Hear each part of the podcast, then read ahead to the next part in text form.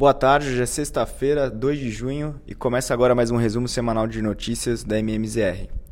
De maneira geral, os ativos globais iniciaram essa semana em tom de correção, mas se recuperaram a partir de quinta-feira, encerrando no campo positivo, e o principal fator de alívio talvez tenha sido a resolução da discussão do teto da dívida americana.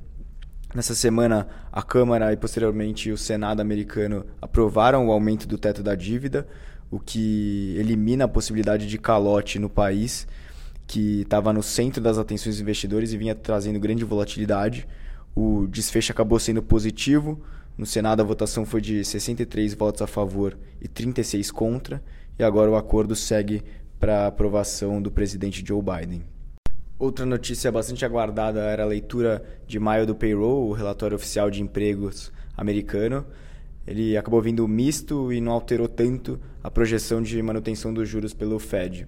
O Peru registrou 339 mil vagas de emprego em maio, muito acima do consenso de 195 mil. Então, o valor da leitura anterior também foi revisado para cima, fazendo com que a perspectiva de desaceleração americana ficasse ainda mais distante no curto prazo. Na quebra setorial, as vagas atreladas a serviço correspondem a 75% do total e é justamente uma parcela do CPI que vem é, custando a ceder, então por isso uma, uma pressão maior ali por parte do número de vagas.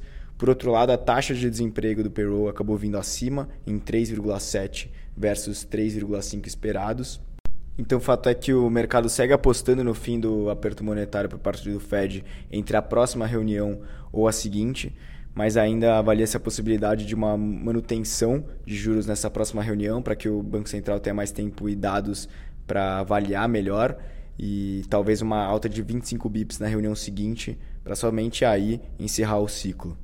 O rendimento da T-Note de 10 anos fechou 10 bips nessa semana, encerrando a 3,69%. E na mesma linha, as bolsas performaram bem.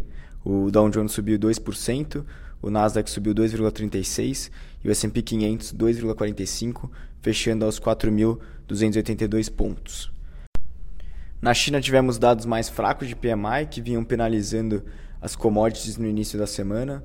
O PMI industrial caiu de 49,2 em abril para 48,8 em maio, abaixo das expectativas e indicando desaceleração e menor demanda pelas, para as commodities pelo país. Porém, novas notícias de estímulo ao mercado imobiliário por parte do governo chinês acabaram ajudando na recuperação nessa sexta-feira. O minério de ferro subia 2,90 logo após a, essa notícia anunciada pelo governo e o contrato do petróleo Brent acabou se recuperando bem também, mas encerrou a semana ainda no campo negativo, em queda de 1,67, cotado a 76 dólares o barril. É, há também uma perspectiva de que a OPEP mais anuncie um novo corte de oferta na reunião desse domingo, o que também alimentou uma certa recuperação para o petróleo. Na Europa, os dados de inflação trouxeram algum alívio, com o índice de preços ao consumidor da zona do euro saindo abaixo das expectativas do mercado. Houve uma desaceleração de 7% para 6,1% na leitura de 12 meses, enquanto o consenso era uma queda para 6,3. O núcleo do indicador também recuou mais do que esperado, passando de 5,6 para 5,3. Então, boas notícias do ponto de vista de inflação na zona do euro. É, o CPI da Alemanha também recuou, de 7,2 em abril para 6,1 na leitura anualizada, então levemente, levemente abaixo do, do, do projetado. E a taxa de desemprego da zona do euro caiu para 6,5 em abril, atingindo uma mínima recorde. Na bolsa, o Stock 600 Europe acompanhou o movimento das demais bolsas globais e encerrou a semana próximo da estabilidade, ligeiramente positivo, aos 462 pontos.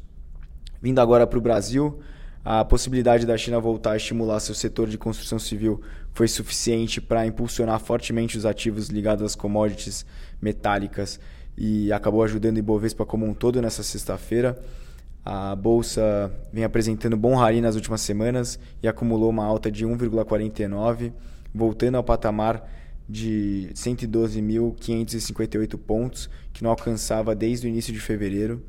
E a perspectiva cada vez mais contundente da proximidade de corte de juros somado também a, a certa resiliência da atividade, tem sido um trigger importante de recuperação, principalmente para as empresas ligadas ao ambiente doméstico.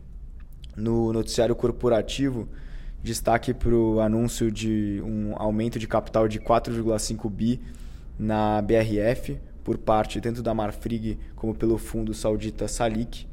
E com isso o papel subiu 13% nessa semana, então uma perspectiva de recuperação para a companhia e melhora principalmente na sua alavancagem que vinha pressionando bastante a BRF. No cenário de juros, tivemos alguns dados que movimentaram as curvas. O PIB brasileiro cresceu 1,9% no trimestre, ante expectativa de 1,4% de alta.